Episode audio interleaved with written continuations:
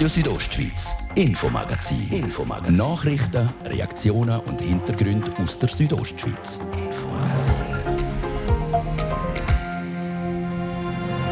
Das Infomagazin auf Radio Südostschweiz, heute ganz musikalisch.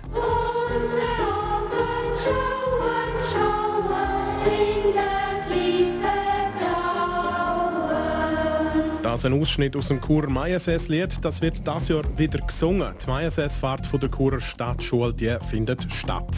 Aber in der bisherigen Form, in der gewohnten Form, ist das natürlich nicht ganz möglich. Corona-bedingt versteht sich, wie das denn die diesjährige Mayases-Fahrt aussehen soll. Das macht der Auftakt heute ins Infomagazin. Nachher wird es medizinisch. Parkinson ist auf dem Vormarsch. Man geht hier um eine Zunahme von bis zu 50 Prozent der Parkinson-Patienten bis ins Jahr 2030 aus. Wir zeigen auf, wieso das so ist und dass darunter eben nicht nur die Betroffenen selber leiden. Das ist das Infomagazin bei Radio Südostschweiz. Im Studio ist der Gian Andrea Accola. Einen guten Abend.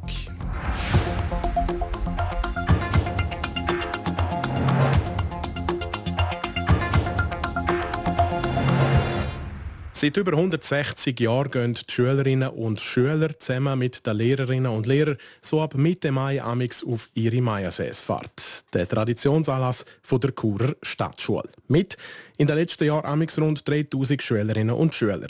Letztes Jahr wegen der Corona-Pandemie hat der Anlass aber müssen abgesagt werden und das Jahr wird schon seit Anfang Mai gerätselt. Findet die Mai-Assess-Fahrt statt oder nicht? Der Stadtrat Patrick De Giacomi der hat heute offiziell informiert. Der Martin De Platzes ist dabei gewesen. Sie haben heute Katz können aus dem Sack lassen. Mai-Assess-Fahrt 21 findet statt, Herr De Giacomi. Ja, im Sinn von Churer Kinder und Jugendlichen die gehen auf die Maiensees. Aber in der bisherigen Form, in der gewohnten Form, ist das natürlich nicht ganz möglich, weil wir nicht den Auszug mit so vielen Leuten und auch den Umzug und den Anlass auf der Quadermiese Maie äh, durchführen können.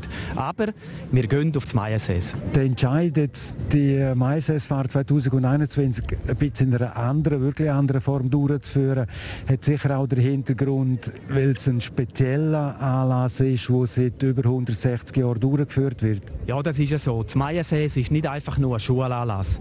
Wenn es, ich sage in Anführungs- Schlusszeichen, nur ein Schulanlass gewesen wäre, dann hätten wir das womöglich anders beurteilt.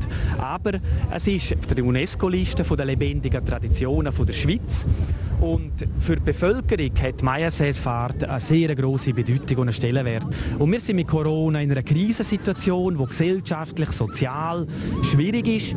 Und wir haben gefunden, dass genau in solchen Situationen Ritual, Traditionen sehr wichtig sind. Darum haben wir nicht nach Gründen gesucht, die einfach gewesen wären, um es absägen, sondern wir haben uns überlegt, können wir es in einer Form durchführen, wo doch noch äh, genug vom Traditionsanlass drin ist, so äh, dass vor allem Kinder und Jugendliche am Schluss äh, das Gefühl haben, sie sind auch im 2021 auf dem ISS gewesen. Herr Stadtrat, Sie haben selber auch gesagt, es war Ihnen ein Anliegen, um jetzt die ISS-Fahrt das durchzuführen, auch wenn es in einer anderen Form ist.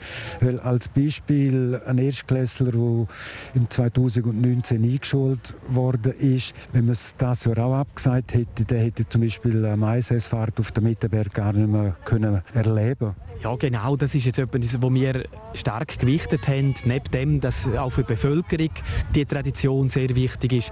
Wenn ein Kind jetzt in die dritte Klasse kommt im Sommer, dann wäre sie nie auf dem Mittenberg gewesen. Oder ich sage jetzt auch die anderen Klassen, die wären je nachdem nie auf Madig, nie auf Nadig gewesen, nie an der Weisshütte. Und ein Jahr vorher war ja noch der tödliche Unfall gewesen, wo zwar zum ISS stattgefunden hat, aber doch in der Erinnerung überschattet ist, verständlicherweise. Oder? Und darum sind dann wir eigentlich drei Jahre, vielleicht von einer sechsjährigen Primarschulzeit, wo es nicht stattgefunden hat oder überschattet gewesen wäre. Und das haben wir doch auch sehr ernst genommen. Und die Unterstützung in den verschiedenen Schulhäusern in der Stadt Chur ist vor allen Schulleitungen gross gewesen oder es auch ein bisschen Skeptiker gegeben? Es hat natürlich schon Stimmen gegeben, die gesagt haben, äh, ist denn das jetzt wirklich nötig? Wir haben so viele Themen, wir müssen uns mit diesen Corona-Massnahmen auseinandersetzen. Ist jetzt das, äh, könnten wir das jetzt nicht absagen, wie vieles andere auch abgesagt worden ist?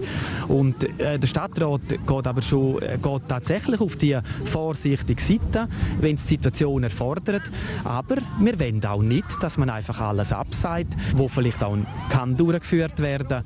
Ja, aus betrieblichen und organisatorischen Gründen. Von dem her haben wir äh, uns im Stadtrat ja, haben wir äh, sehr klar gesagt, uns ist das sehr wichtig, weil es eben mehr als ein Schulanlass ist, sondern für die Bevölkerung und auch für die Kinder und Jugendlichen, weil das Halt gibt.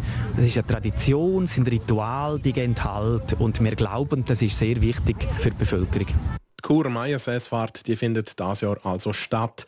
Die Vorgaben wegen der Corona-Pandemie werden eingehalten und verantwortlich für die Vorbereitung von dem Grossanlass ist die Schuldirektorin von der Stadt Kurt Ursina Patt. Die Meiersessfahrt 2021 aber anders. Ursina Patt hat Martin de Platzes gesagt, was für Überlegungen vorausgegangen sind, bis das Konzept gestanden ist. Die Form Corona-bedingt haben wir ganz klar von äh, schon längere Zeit können vorausgesehen, dass wir es im Mai nicht so durchführen können. Dann haben wir uns überlegt, ja, wie können wir es denn machen, dass es noch stimmig ist für jedes einzelne Schulkind. Und ich glaube, der Mai-Ort per se ist wichtig. Man läuft auf, man kommt auf die Fläche, man kommt auf die Höhe und man ist dort zusammen. Man ist dort zusammen. Wir haben äh, eine Rahmenbedingung gesetzt, die heisst, wir wollen nicht, dass mehr als zehn Klassen da oben sind, dass nicht zu viele Kinder da oben sind. Und wenn man weiß, wie so ein Mai-System vor sich geht, dann ist man eh in kleineren Grüppchen zusammen, in der Regel auch mit der Klasse oder vielleicht einmal mit jemand anderem aus der Klasse, wo ja jetzt auch von den kantonalen Vorgaben her möglich ist zu machen, auch wenn man nicht gerade im Schulzimmer drinnen ist. Das heißt, das ergönnt nicht die rund 3000 Schülerinnen und Schüler zusammen mit der Lehrerschaft an einem Tag, sondern verteilt über einen Zeitraum, Sie haben es gesagt, vom 17. Mai bis zum 10. Juni.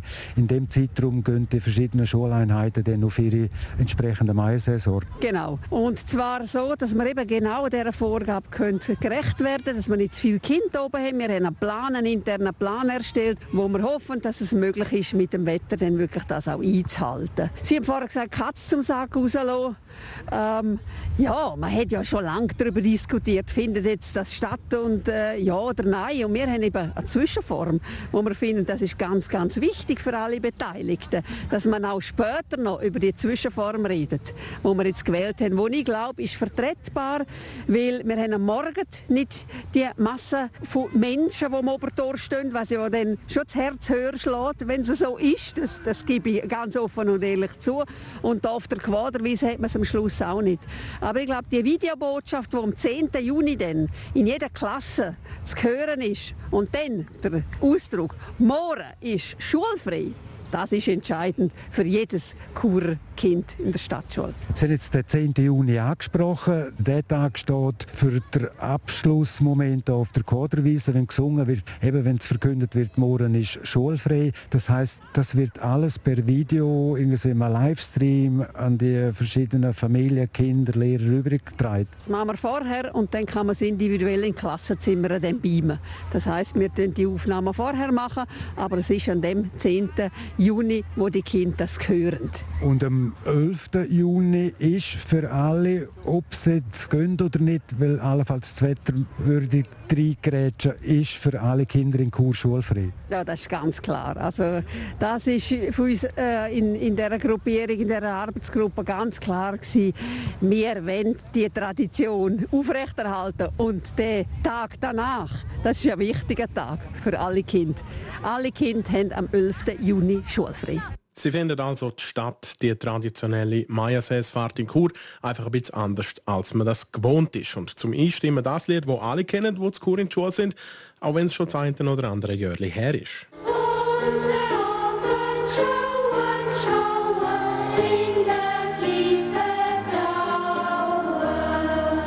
Und morgen ist schulfrei. Ja! Und schulfrei ist das Jahr dann eben, wie wir es gehört haben, am Freitag, am 11. Juni.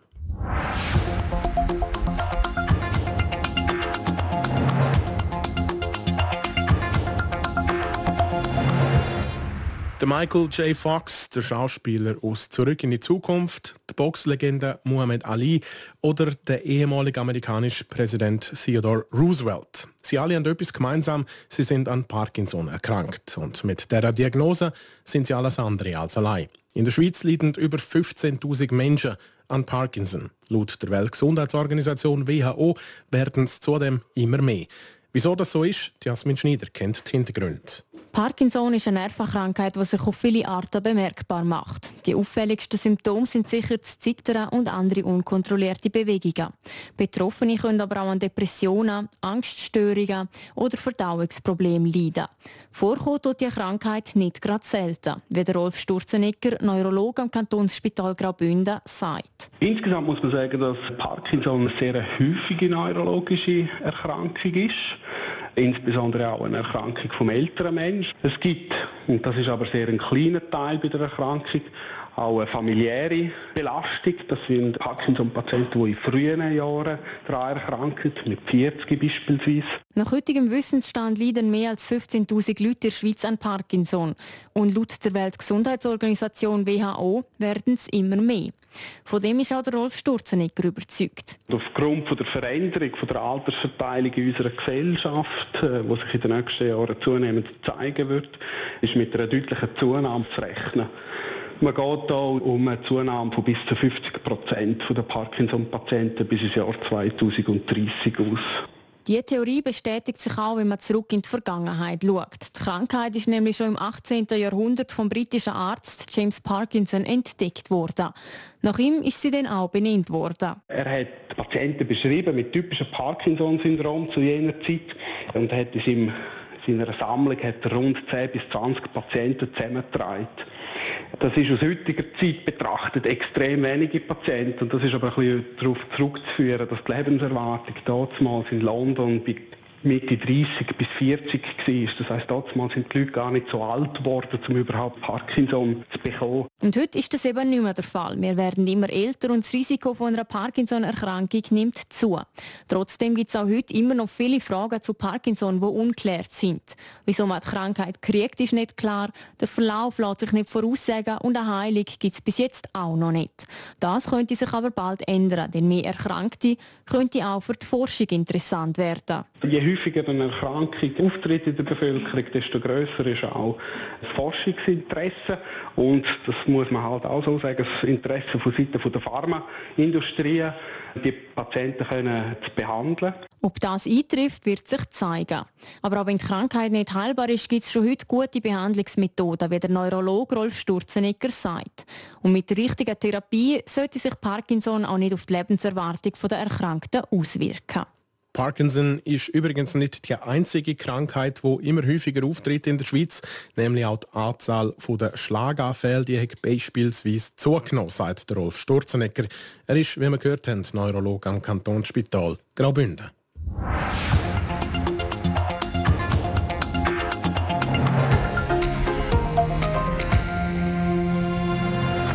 Das ist das Info-Magazin auf Radio Südostschweiz. Wir widmen uns gerade als nächstes der Gemeindefusion von vier Dörfern am Vorderrhein in der Surselva. Das gerade ausführlich nach ein bisschen Werbung, der Nachrichten am Wetter und am Verkehr. Der Montagabend. Kompakt informiert am halb sechs hier auf RSO vor Adrian Kretli. Die CVP und die BDP Grabünden haben den Fusionsvertrag für den Zusammenschluss zur Mittepartei unterzeichnet. Dies sei ein Meilenstein auf dem Weg in eine gemeinsame Zukunft, schreiben die Parteien in einer Mitteilung. Jetzt fehlte nur noch die Zustimmung der Delegierten. Diese befinden am 7. Juni bei der Delegiertenversammlung definitiv über den Parteizusammenschluss. In der Nacht auf heute ist auf der St. Luziensteig ein Motorradfahrer tödlich verunfallt. Gemäß ersten Erkenntnissen fuhr der 51-jährige im Liechtenstein wohnhafte Mann von der St. Luziensteig kommend talwärts Richtung Balzers. Bei der Kaserne St. Luziensteig kollidierte er aus noch ungeklärten Gründen mit der Festungsmauer. Stadler Rail konnte zusammen mit Siemens Mobility einen großen Auftrag in Portugal ergattern. Für einen Auftragsvolumen von knapp 115 Millionen Euro werden die beiden Unternehmen ein modernes Signalisierungssystem für die Metro in Lissabon liefern, sowie eine neue Flotte moderner Züge. Das schreibt Stadler in einer Mitteilung. Und noch zu den aktuellen Corona-Fallzahlen in der Schweiz und im Fürstentum Liechtenstein. Dem Bundesamt für Gesundheit BAG sind übers Wochenende 3683 neue Ansteckungen mit dem Coronavirus gemeldet worden. Gleichzeitig registrierte das BAG 15 Todesfälle und 89 Spitaleinweisungen.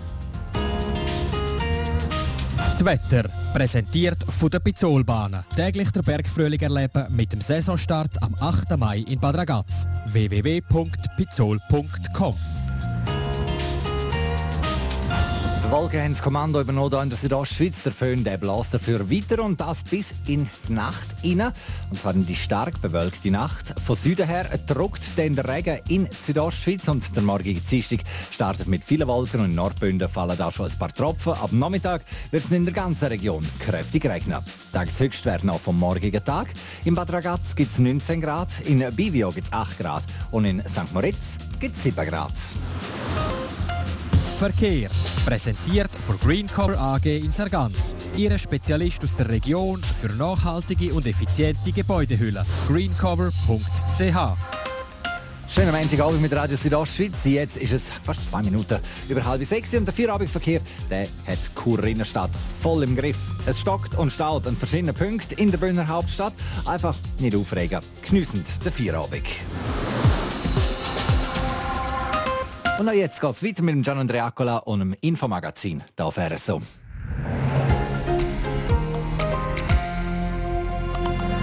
Radio Südostschweiz, Infomagazin. Infomagazin. Nachrichten, Reaktionen und Hintergründe aus der Südostschweiz.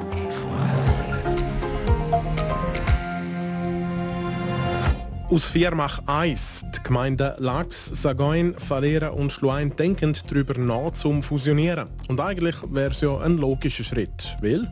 Die vier Gemeinden haben in der Vergangenheit schon sehr stark äh, zusammengeschafft, sei das im Bereich von der Schule, Feuerwehr, aber auch in der Spitex.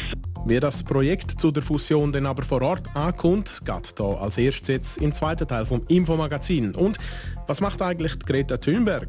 Respektive, was macht ihre, ihre Gefolgschaft vom Klimastreik so in diesen Tagen? Das ist quasi jetzt die Verantwortung von, von uns allen, sicherzustellen, dass die kurzfristigen Interessen nicht wichtiger sind als die langfristigen Interessen und Freiheitsrechte von jungen Menschen. Die Corona-Krise die hat der medialen Omnipräsenz von der Klimakrise ziemlich den Wind aus der PR-Segel genommen. Jetzt, wo das Ende der Krise vielleicht langsam in Sicht kommt, zeigt sich, die Aktivistinnen und Aktivisten vom Klimaschutz haben die Zeit nicht geschlafen. Das ist unser Thema im zweiten Teil vom Infomagazin hier auf Radio Südostschweiz.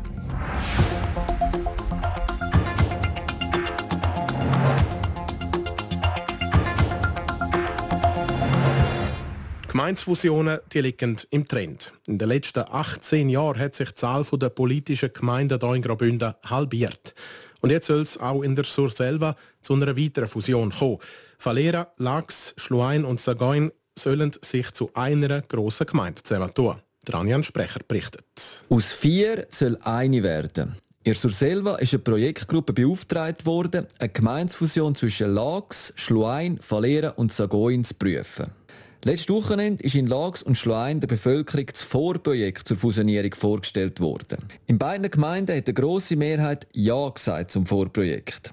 Der Adrian Wolf, er ist der Projektleiter, erklärt, wieso die Idee so gut angekommen ist. Ich denke, man hat sicher geschätzt, den Prozess, den man eingeschlagen hat. Es ist eigentlich außergewöhnlich, dass man in einem Fusionsprojekt ein Vorprojekt macht und dass die Bevölkerung zweimal in dem ganzen Prozess darauf darüber abstimmen, ob sie dafür sind oder nicht. Und so haben sie jetzt zuerst mal können sich dazu äußern und sie haben eine sehr umfangreiche Information gekriegt, wo die Fakten eigentlich bis zu einem gewissen Punkt schon heute auf den Tisch gelegt hat. Eine offene Kommunikation mit der Bevölkerung sei wichtig für das Gelingen der Fusion, sagt Adrian Wolf. Eigentlich ist nämlich keine von diesen vier Gemeinden von einer Fusion abhängig. Alle vier stehen auf stabilen Beinen, sind also gesund. Wieso eine Fusion trotzdem sinnvoll wäre, nochmal der Projektleiter. Also die, die Fusion wird sicher dazu führen, dass man mehr Gewicht gegenüber den Nachbargemeinden, gegenüber den Verbänden und äh, der Region, aber auch gegenüber dem Kanton hätte.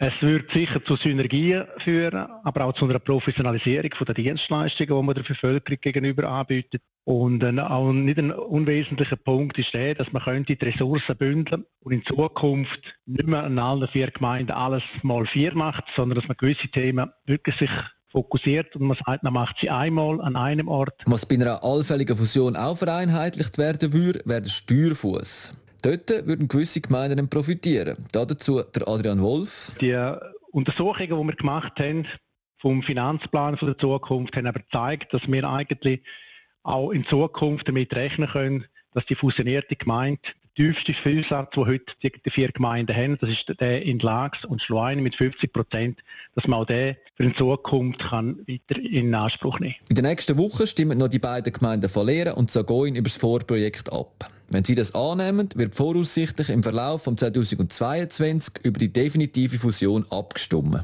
Das Fusionsprojekt in Lax, Valera, Sagoin und Schluein, das klingt also durchwegs positiv und für die Behörden macht es Sinn. Was aber haltet die Bevölkerung in den betroffenen Gemeinden von dem ganzen Vorhaben? Der Anjan Sprecher ist auf Umfrage. 3800 Personen würden der Grossgemeinde bestehend aus Lax, Schluein, Valera und Sagoin leben. Einer von ihnen wäre der ältere Herr aus Lax, der die Idee gut findet, aber auch gewisse Bedenken äußert. Grundsätzlich ist das eine gute Sache. Ich finde, äh, muss man weiterverfolgen. Persönlich habe ich Nein gestimmt, weil ich, äh, ich viele Ämter hatte, immer in der Gemeinde und das tut ein bisschen weh, um das Ganze aufzugeben. Aber die Sache ist gut vorbereitet und ich meine, das wird eine gute Sache. Auf die Frage, wer bei einer Fusion am meisten verlieren würde, sagt er. Lags gibt vielleicht am meisten auf, würde ich sagen. Weil wir sind ja eine Gemeinde in den 60er Jahren mit 330 Einwohnern und unter dem Kanton Curatel und jetzt in einer Position, wo wir nie sind. Trotzdem denkt er, dass schlussendlich alle von einer Fusion profitieren würden.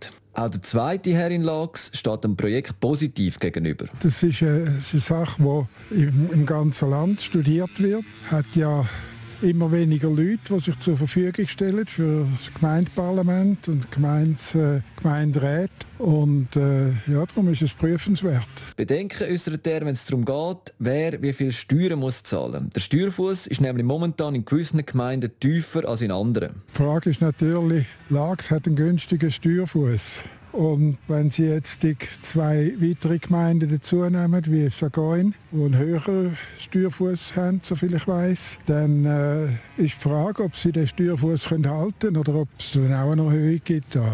Die zwei Jungs aus Schlein haben ganz pragmatische Gründe, wieso sie eine Fusion von den vier Gemeinden in selber gut finden. Ja, es wird schon viel mehr Sinn machen. Es wäre halt schon viel besser, weil dann wird halt das Skiabo noch billiger werden und wir Schleiner würden es auch für den Sommer kriegen, weil wir kriegen es im Sommer aber nicht gratis. Du, was hältst du davon?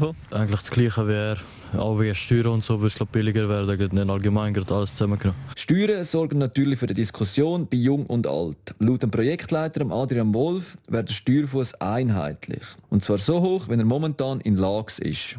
Aus der Bevölkerung gibt es also am einen oder anderen Ort noch gewisse Bedenken. Der Tenor ist aber grundsätzlich positiv. Und das hat man ja bei der Abstimmung über das Vorprojekt in Lax und Schluein gesehen, wo beide Gemeinden oder beide Gemeindeversammlungen den Vorschlag deutlich angenommen haben. Im Verlauf der nächsten Wochen stimmen dann eben noch Valera und Sagoin über das Vorprojekt ab und Falls die Ja sagen, dann gibt es wahrscheinlich schon nächstes Jahr eine definitive Abstimmung über die Gemeinsfusion.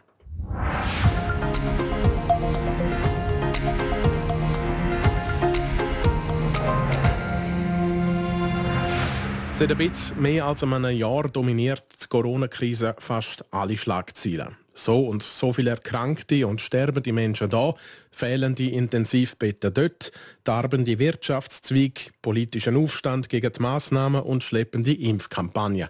Bunt ist er, der internationale Blätterwald zu der Corona-Krise. Kurz vor der Krise hat ein anderes Thema zu geschehen ähnlich dominiert das Klima. Und jetzt, wo man langsam sieht, dass man das Virus vielleicht doch könnte langsam in den Griff kriegen, da stellt sich die Frage, was ist denn mit dem Klima? Und was macht eigentlich der Klimastreik? Cosette Espinosa kennt die Antwort. Lang haben sie die Köpfe zusammengesteckt. Ein Zusammenschluss von Klimastreikenden und weiteren Organisationen wird jetzt am 21. Mai in der ganzen Schweiz über 75 Aktionen durchführen. Unter dem Namen Strike for Future erklärt die Aktivistin Annika Lutzke. Für uns ist es auch eine grosse Frage, inwiefern wir eben Mittel nutzen können, die es gibt in unserem System, um eben einen gewissen Wandel anstreben und Sachen reformieren und inwiefern wir eben auch Alternativen aufbauen, indem wir eigentlich Entscheidungen dort treffen, wo sie uns auch betreffen und so uns auch ein bisschen lösen von dieser allheiligen Macht von der parlamentarischen Politik. Planet wird der Aktionstag von lokalen Untergruppen. Aber auch die sogenannte Klimaallianz mobilisiert mit. Sie versteht sich als Dreischeibe von über 100 zivilen Organisationen für den Klimaschutz. In der Schweiz müssen wir halb von Unger her, erklärt Christian Lüthi, Geschäftsführer der Klimaallianz. Das ist quasi jetzt die Verantwortung von, von uns allen, sicherzustellen, dass die kurzfristigen Interessen nicht wichtiger sein als die langfristigen Interessen und Freiheitsrechte von jungen Menschen. Auch die Gewerkschaft UNIA steht hinter dem Strike for Future. Schließlich werden die steigenden Temperaturen gerade für die, die draussen müssen arbeiten, immer mehr zum Problem. Und auch in der Politik wird der Streiktag begrüßt. Die SP-Co-Präsidentin Matthias Meyer sagt, dass das wichtige Thema, eine der grössten Herausforderungen unserer Zukunft, endlich wieder auf der politischen Bühne ankommt, ist, dank dem Klimastreik.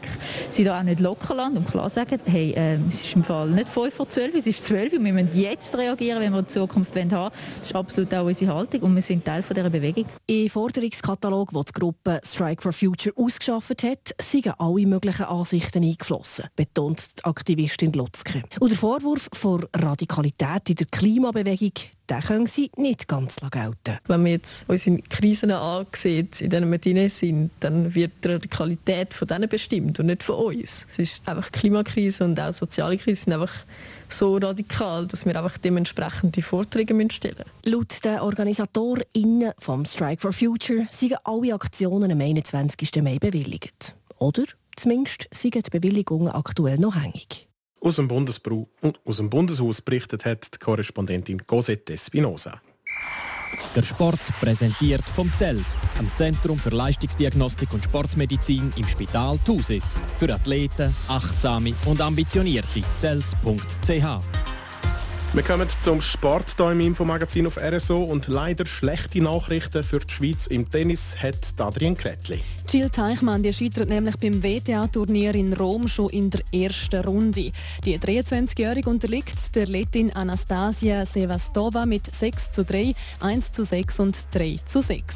Aber auf die schlechte Nachricht folgt immer auch eine gute. Die Muchinga Kambunchi die kommt am Donnerstag nach einer neunmonatigen Pause zurück auf die Tartanbahn. Die 28-jährige Bernerin die steht am Auffahrtsmeeting in Langenthal über 300 Meter am Start. Für die Schweizer Rekordhalterin über 100 und 200 Meter ist der erste Wettkampf seit ihrer Oberschenkelverletzung im letzten August.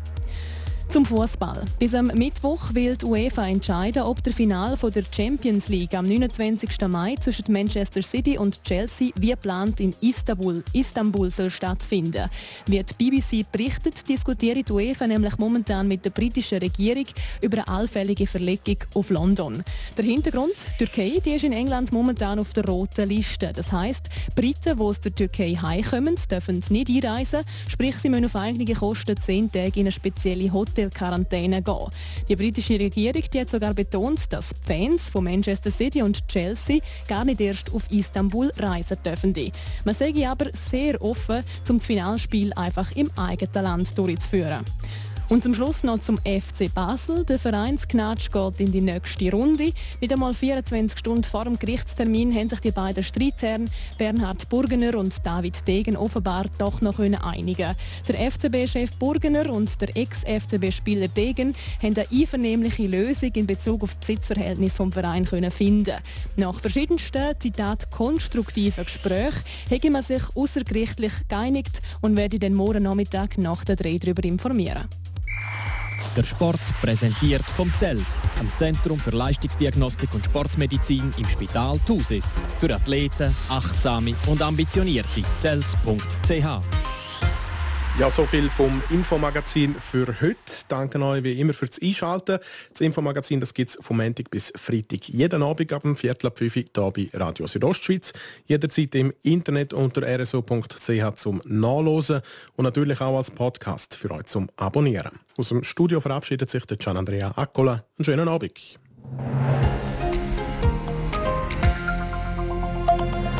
Radio Südostschweiz, Infomagazin. Infomagazin. Nachrichten, Reaktionen und Hintergründe aus der Südostschweiz. Infomagazin.